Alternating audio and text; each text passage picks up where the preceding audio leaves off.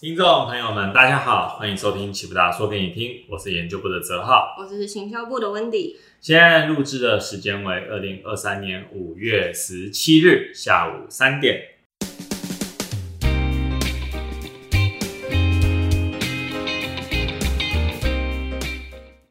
今天想跟大家聊聊呃美国债务上限的问题。嗯，对。那最近啊，就是发生了很多事情嘛。对二零二二年以后，突然间就开始打仗了。二零二一就差不多了吧，是年末的时候。然后就大家都在想要打仗。对啊，你看，二零二零年突然有了疫情，嗯二一、年就突然间打个仗，对然，后大通膨就来了，现在又发生了债务上限。哎，什么时候的事情？啊你说债务上限的问题，对啊，我这个比较没什么听到哎。其实债务上限的问题大概是从今年的年初就已经开始有点问题了，因为美国的债务在一月份的时候就已经碰到上限，哦，然后那时候就就是用了一些手段，所以我们接下来就会介绍嗯什么是债务上限。啊，我以为你要介绍手段是什么。 然后，然后他们用了什么手段，然后会造成什么样的影响？ 对哎，，可是新闻是不是没特别报啊？还是有？因为没有那么大。因为那那我们先介绍什么是债务上限，好待会就可以解答你的 问题。为什么新闻是现在才会来报一个债务上限的？对，啊，好，所以首先就是到底什么是债务上限？嗯其实其实债务上限就很像是每个人他们都有有信用卡嘛，嗯那你信用卡就有消费的额度，嗯我最近办了信用卡，嗯然后我的信用卡那个跟我跟我妹同时期办，因为我们嗯要去日本，要办那 个 JCB 的卡，好好，哦我知道，我原本也想办那个日本优惠那个嘛，对。然后，然后我跟我妹同时期办，我嗯的她给我的额度就是十五万，好多。会吗？我以为出国其实不用花到十万，应该差不多。就是新办信用卡给我对十万，啊，然后我妹说她只拿到五万，怎么差那么多？ 我就？对，啊而且是她的薪水跟我差不多，为什么会差 那么我不知道为什么差那么多，多？是信用问题吗？可能我妹曾经有什么信用卡分歧之类的，我不知道。 反正嗯每个人他们都有信用的额度，债务对这就是一种债务的上限，每个月可以花钱。美国也有，就是嗯应该说大部分的国家也都会有自己一个隐性的债务嗯我上们限。有吗？台湾我不知道有没有明定一个宪法定的额度，但嗯是大部分的国家会说，哎、像欧洲他们就会说债务只能到百分之八十，嗯然后美国是明定说要到一个数字，这个数字我没有背，但是很高就是了。哇然后像日本他们就没差，啪啪啪一直举债， 啊，他们那他们钱还要是没了没钱没办法给他们钱怎么办？嗯，日本有一个比较神奇的地方，就是钱日本日本发债都是中央银行买下来，他们就是实施了无限量化 QE，导致他们他们要刺激经济，他们经济就是一直起不来。哦，所以他们才做这件事情、哦。，对对对，他们就大量的举债，然后想办法大量的把钱注入到市场中，希望就是市场活络起来。不过没什么效果就是了。对，可是每个国家的美国国家对于债务的状况都不太一样，像嗯之前欧债危机的时候，他们就是债务控制的不好。嗯那我嗯们也知道说，现在有一些欧洲国家，他们对于债务还是很谨慎。不嗯，过像台湾就比较没有这个问题存在啊，美国则是已经碰到了上限，就最近嘛，呃应该说一月份就碰到了。一月份有碰到，对，这个就是债务上限，就像我们的信用卡额度，每个人会不一样，每个国家也所以会他不一的样上限是指说他的额度快满了，意思吗已经满了，已经满了碰到了， 对。就是你已经像我，已经嗯刷十五万，你这个月就不能再刷了，哦，就是就是这个道理。是还完之后他才会请，就是还完他才可以重新再累积这对，样。理论上你美国人只要把钱还了，嗯，你就可以再重新举债，这样理论上。但是他们没有还啊的。理论实物上不会有人愿意去还这笔钱啊，辛辛苦苦借来的钱，你怎我怎么可能还 呢？所以要用一些 非常手段，可能要用非常的手段，嗯对啊。所以债务上限就是美国政府可以借多少钱。嗯那那在继续讲债务上限之前，我们就要先讲一个东西，叫做 TGA 账户。哎、 TGA 账户其实说白了就是财政部开的银行账户啦。他们嗯开在一般一般我们民众是去一般的银行嘛，什么富邦啊，对什么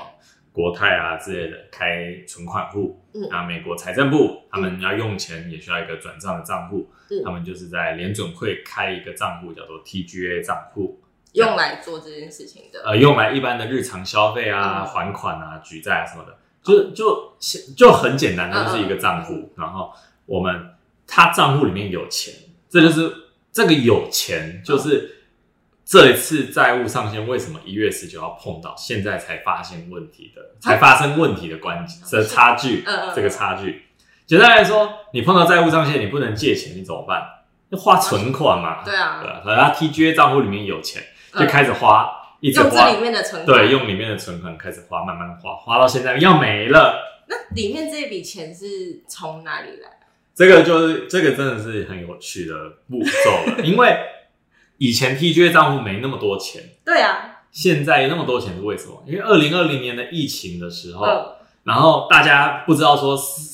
到底会发生多多凶险的经济哦，所衰以退，先存起来是这样吗？对，那时候美国财政部就趁机，因为趁着疫情，嗯就趁着疫情举债，大举债，然后把钱全部都放在账户里面。嗯，然后当时的预想就是，假设民众嗯水深火热，然后工厂倒闭，百姓萧条，大萧条重演这种，嗯那就要把这些钱全部灌注给救助民众。啊，就是用这笔钱对这样，但是我们后来我们都知道后面的故事了，实际上经济没有那么的严重嗯嘛，然后发了一阵子的的那个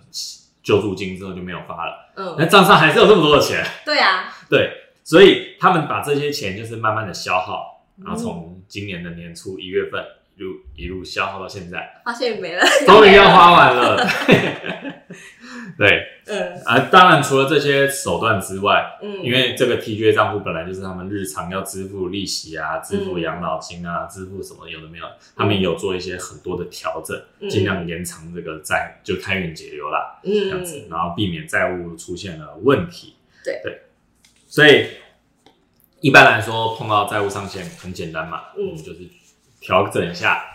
跟银行说，哎，不好意思，我额度爆了，哎嗯开更高的额度给我。这可样是照理来说，应该是要请，就是应该要让那些就是把钱散出去的人，因为你是借钱给给人民用还是怎么样嘛，不就是应该要请他们？诶、我们啊，你补发六千的时候，你有偿还国债吗？ 好没啊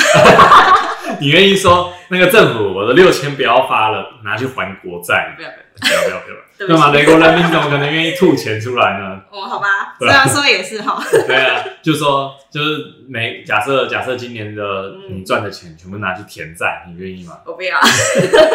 所以没有办法还钱，这个就是所有的国家遇到的问题。嗯，对，那他们就必须要去提高债务的额度，嗯，然后继续以债养债，对啊。这好像很不好呢，欸听起来很不好，是不但是？是听起来很不好，但是嗯对啊实际上。美国可以这样做，刚刚我们也说，日本可以这样做，美国可以这样做，但是嗯欧洲有些国家不能这样做。是因为体系欧洲体系的关系。呃，是因为你有没有货币的自主权？哦对，，这个自主权不是单单的一个我可不可以自己印钞票，而嗯，是这个货币在市场上它有没有办法好好的流通。哦，我要是是一个新台币，嗯，然后我疯狂的印钞票，一定大家就不想要这个新台币。对，但是我是美元，我是日元，嗯我疯狂印钞票，嗯，大家是不是还是得拿美元，得拿日元？对，所以为什么日本可以这样举债？为什么美国可以一直往上调高上限？就是因为他们的货币受到市场的认可，哦，所以他们才可以这样做。哦，所以过去美国也就是理所当然的一直举调高、调高、调高再调高。嗯嗯对啊，那这一次他们也是跟过去一样，先吵个架再来调，然后可能再来调高，嗯，那吵那是不好吵吧？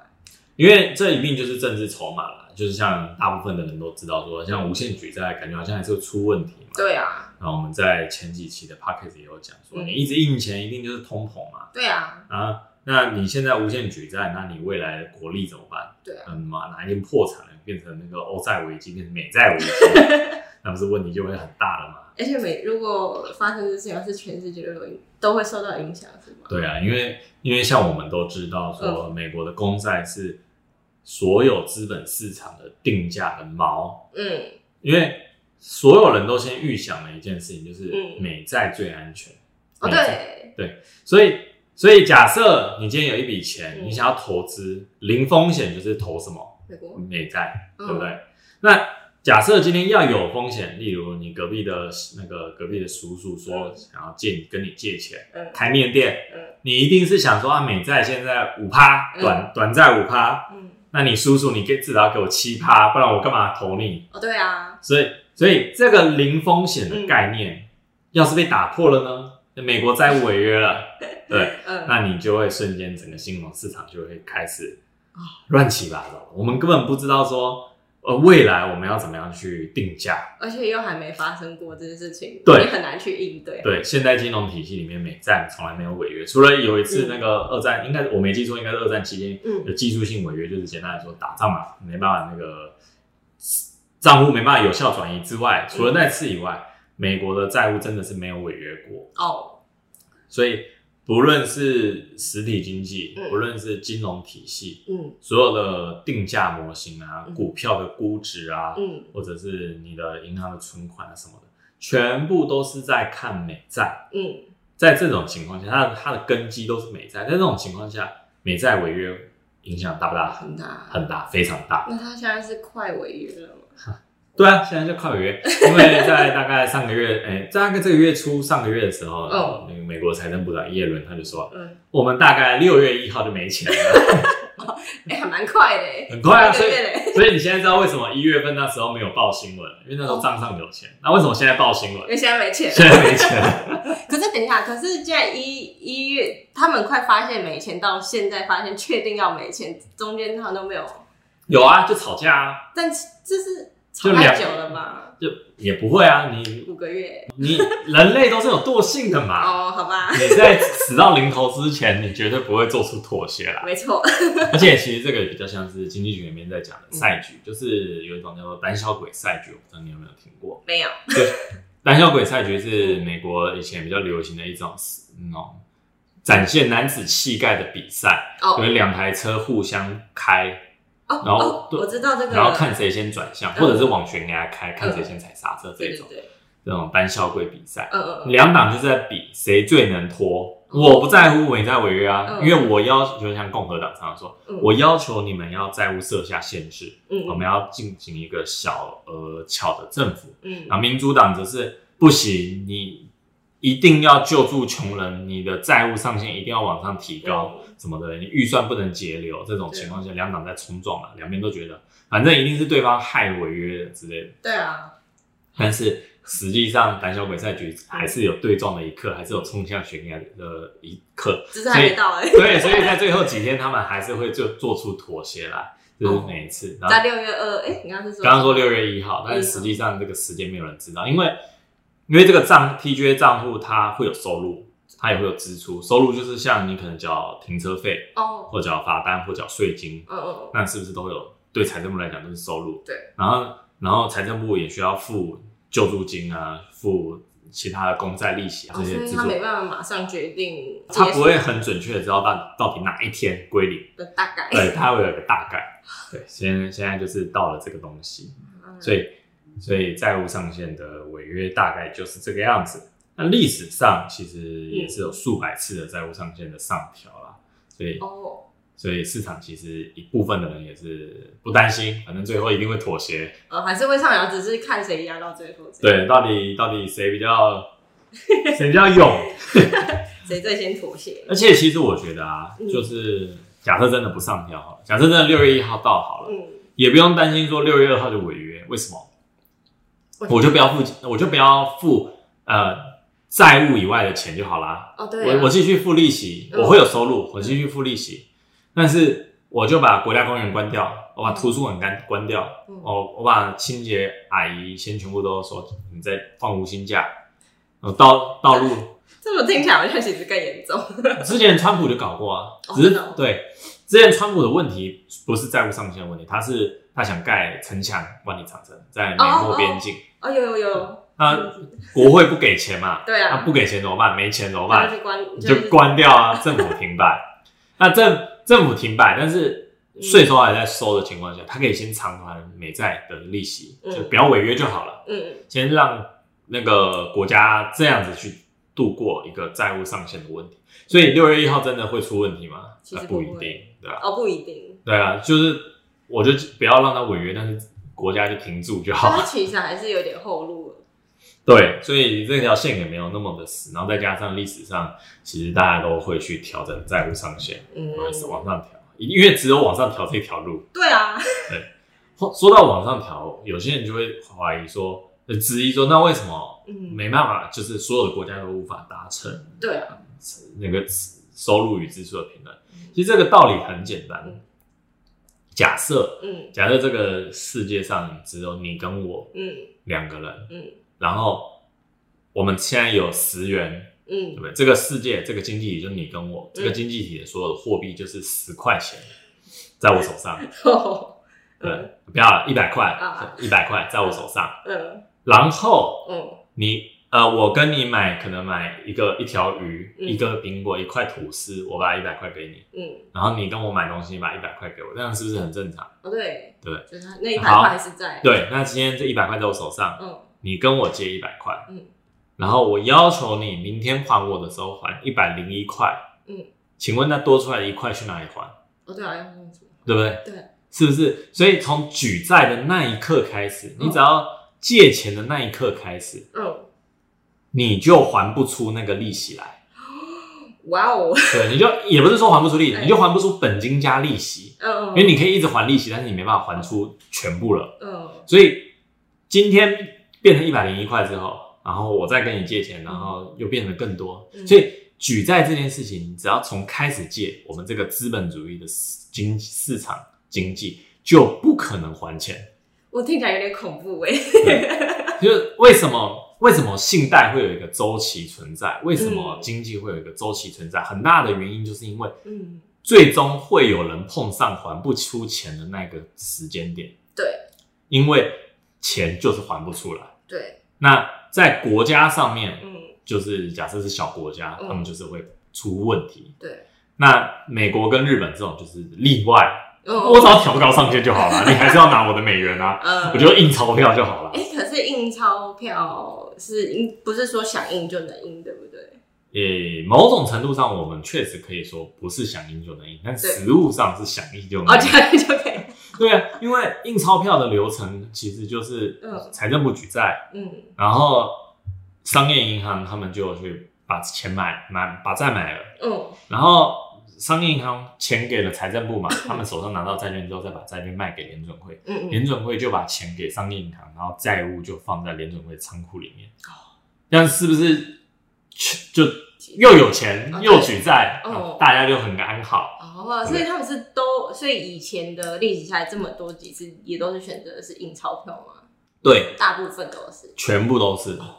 那哦你除了印钞票，没有其他的解决方法了。也不能说关于，只是关于什么其他的东西。啊对，而且在更久以前，大概是九一一事件之前，嗯美国政府还能够勉强维持军事的，呃，不是整体的财政支出跟收入匹配。嗯，在那个时候以前，但是九一之后，因为打了那个阿富汗战争，打了伊拉克战争，嗯所以那之后就没有，呃不是伊巴斯，不是伊拉克人，就是反恐战争、嗯阿富汗战争之后，就再也没有办法说维持这个匹配了。啊，是哦，因为以前打仗你可以赚钱，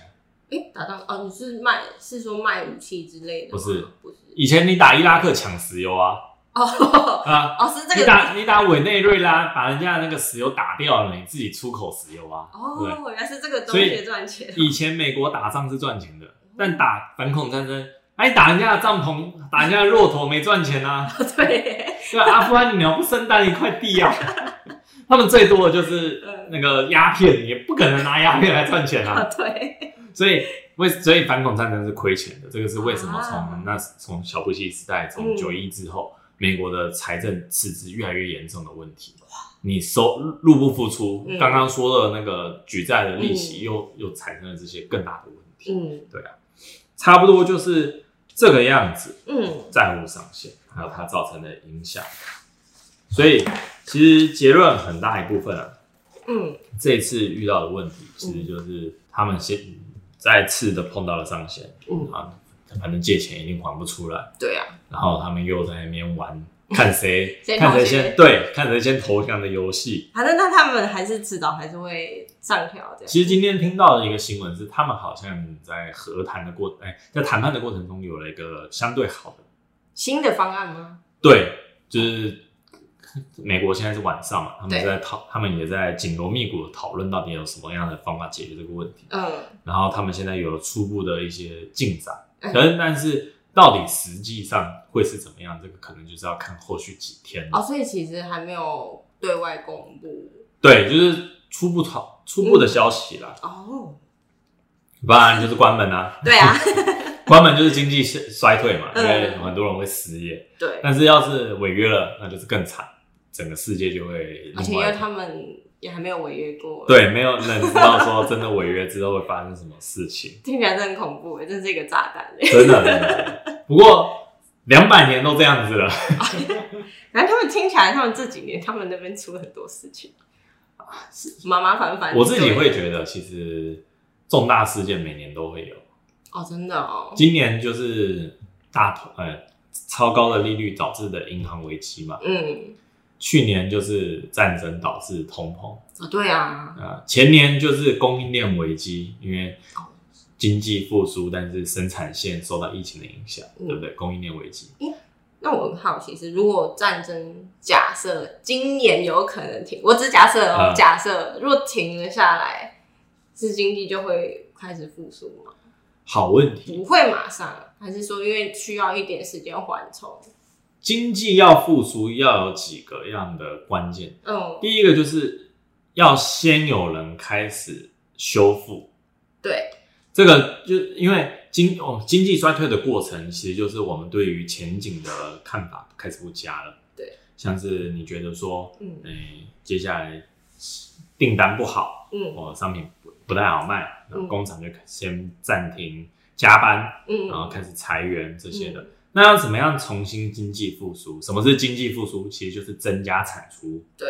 维持产出不要复苏。嗯所以要增加，你要开始加班，开始招人，那你一定是对未来信心有好，那要开始有一个有两个，所以对所以现在因为大家都是定调经济在放缓，经济在衰退，嗯如果此时此刻战争突然停了，嗯，有没有可能经济复苏？有可能，但是有没有可能会因为就是其他的外在条客观条件就是不合，像是高利率、银行还在持续的倒闭，嗯哦我就是借不到钱来复苏，这种情况下有没有可能整个衰退或放缓的过程就会持续下去？然后还有一个债务危机，然哦啊后美国政府停摆，失业率飙高，这样我还以为，因为我一开始以为这件事情发生，可能都是因为，比如说战争是一个系统，那这三这几件事情是关联，所以一个头如果慢慢解决的话，另外两个应该是相对会，可以就是。我们都知道这一次的经济放缓、经济衰退起源是因为战争嗯和需求的引发的超高通膨，对啊，高通膨引发了超高的利率，嗯然后超高的利率就导致了说信贷市场的萎缩，因嗯为成所有成长的动力都是从借钱开始嘛，嗯所以我借不到钱，我就不可能成长，我不能买机器设备厂房，所以我就没有成长，嗯然后就没有扩张，没有经济成长，就开始走向放缓跟衰退对。战争的结束，它会让通膨开始转往好的方向转，这是真的哦。但是速度不会快，因为所有人都怕通膨再起。哦，对，要是要是通膨再次升起来，那是不是问题会很大？所以对啊利率、信贷环境还是会维持着一个相对紧缩的条件。嗯那在这种情况下，经济会很快复苏吗？不会，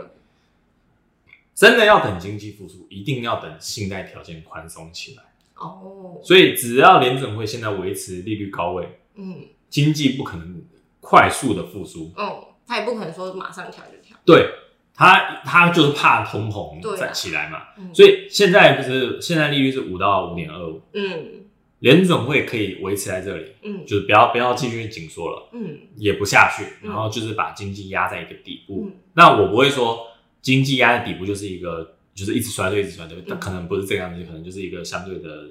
抑制的环境。嗯但是经济要像那个在二零一八年以前那种大好的情势，就会相对困难很多。哦，你你借个钱还五趴， 那银行吐血，企业不敢借啊，对不对对？啊，对啊，就所以战争解决当然会是一个好，而且战争解决之后会带来就是基础建设，嗯就是这种，还有还有大家要补充战争消耗的弹药什么的，军工业那些都会起来，这是好的，这是好的，对。但是信贷条件你要去做一个相辅相成，嗯那这些东西其实都需要政府的辅助嗯，因为如果政府他们不接订单了，政 府就军工业不接订单，政府不转不移转投资，你靠民间，你觉得能复不苏可吗？能啊，对啊，那那美国政府现在要是卡的债务上限，嗯就算就算明天俄罗斯从地表上那个俄罗斯的政权从地表上消失了，战争突然没了，呃，你觉得有可能经济就复苏吗？啊不可能因为债务债务卡着这样。那么还有其他问题？对，我还有其他的问题。对啊，是是的，好。那本次的 podcast 就到此结束。如果您有任何想要参与讨论的问题或议题，欢迎留言给我们。如果想更及时获得最深入的新闻解读和最具前瞻性的市场分析，欢迎搜寻启北达国际官方网站 CFD 点台北赖或 FB 粉丝团。如果你想像我们一样能够轻松看懂经济数据、财经新闻，欢迎报名启北达国际课程。最后，启北达感谢您的收听，我是哲浩，是温蒂，我们下次再见拜拜。